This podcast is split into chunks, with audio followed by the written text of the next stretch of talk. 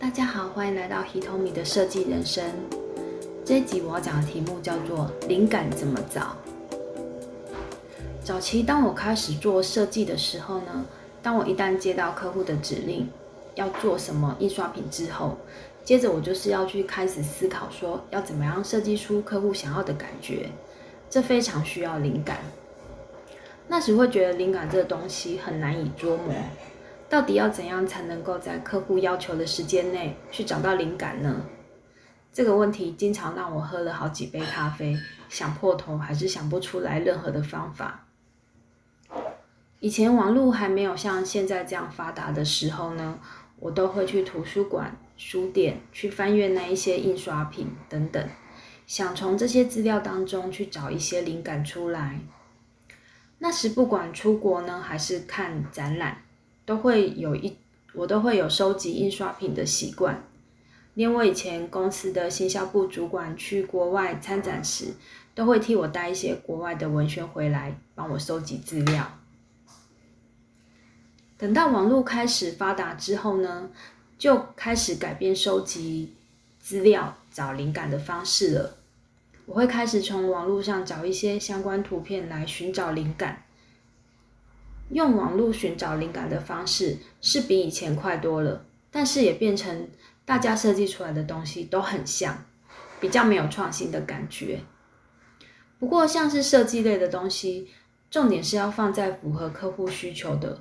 所以有时候设计出来的东西不一定非得要非常的创新，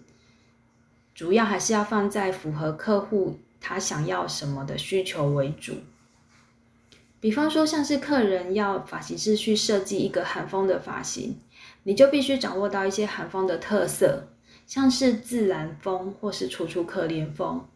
就不要自己再去多想要变一些花样，很容易就会变得四不像。现在的我找灵感的方式或是时间也比以前快多了。我一直觉得职业设计师最重要的是在客户要求的时间之前把东西做出来。所以在找灵感的这部分，我也发展了自己的 SOP。第一步呢，就是要先知道客户的口味。客户喜欢的东西大多都有他们固定的倾向，所以在了解客户口味的这个阶段，的确是需要花很多的时间磨合。但是当你抓到了客户喜欢的口味之后呢，对于你之后的做稿呢，是事半功倍的。第二，则是去参考之前做过的案子的风格。基本上，除非是之前没有什么人做过的案子，否则大部分的案子都是会延续之前的风格。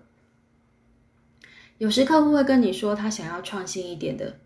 而当你也绞尽脑汁替他做的超创新的，结果后来客户还是会选的跟之前差不多的设计，这个案子比比皆是。因为有时候客户也有他们自己的主管。那主管想的可能就会推翻之前客户讲的，所以有时候面对你的客户，他说的也不一定是非常的准确。比较保险的方式是做两款设计，一款是客户他想要的创新款，然后另外一款呢，则是延续之前风格，但稍微有一点变化的。那如果设计师行有余力的话呢，再做第三款是自己觉得最好看的设计，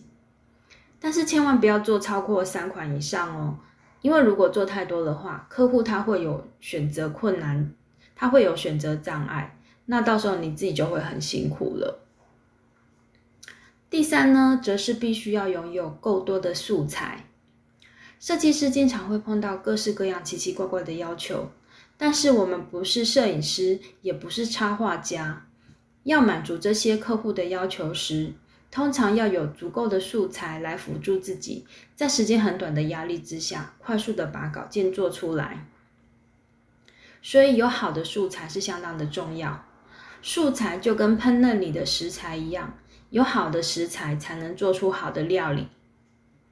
我自己则是收集了许多的素材，有欧美风格。日系插画以及中国风味等素材，因为不同的客户需要不同的风格，的确拥有越多不同地域风格的素材，可以增加自己接案的广度。当然，这些素材都需要花钱，所以我有一些设计师朋友呢是不愿花这个钱的，因为他觉得这是公司必须要花的，他觉得公司必须要花这个钱，所以不愿意自己出钱，所以就老是用那一些以前旧的素材。那当然这也是公司的问题，因为公司不愿意出出这个钱来买素材，那么你自己公司的设计师设计出来的东西都只能会是那几种老派的风格。那么当然也就接不太到新型的案子了。素材真的可以替我们省下许多的时间跟精力，也因为素材的与时俱进，那么就算编排工东西的功力是一般的，也因为有着出色的素材，可以为我们的作品提高了某一些的高级感。最后的一个方法就是。不要对自己的稿件没自信，或是急着想要追求完美。我之前在设计好约百分之八十左右的稿件概念时，就会想着补满那剩下的二十趴的概念，因为会觉会觉得要做到百分之百之后再给客户，比较不会被嫌弃，所以造成浪费了太多的时间在这上面。因为有可能一开始我的百分之八十的方向就错了。那么在努力之后的二十二十 percent 也等于是浪费时间，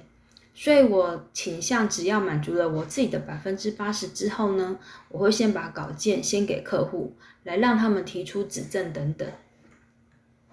如果一开始的百分之八十方向是对的，之后客户要修改的百分之二十也就变得很简单了。而且有时候客户提出来的百分之二十修改。反而会使作品往一个更好的方向前进，因为自己设计东西的时候呢，经常会有盲点，那么这时候留一些空间来由客户修正，来打破这些盲点，也是做对作品很好的一个方式。以上就是我自己怎样找到灵感的方法，当然还有那一种不在预期时突然灵光一现的灵感。比较像是神助的，而比较不不在自己预期内会出现的灵感，因为这种方式比较可遇不可求，就先不在这一次的讨论范围了。谢谢收听 Hitomi 的设计人生，我们下次见。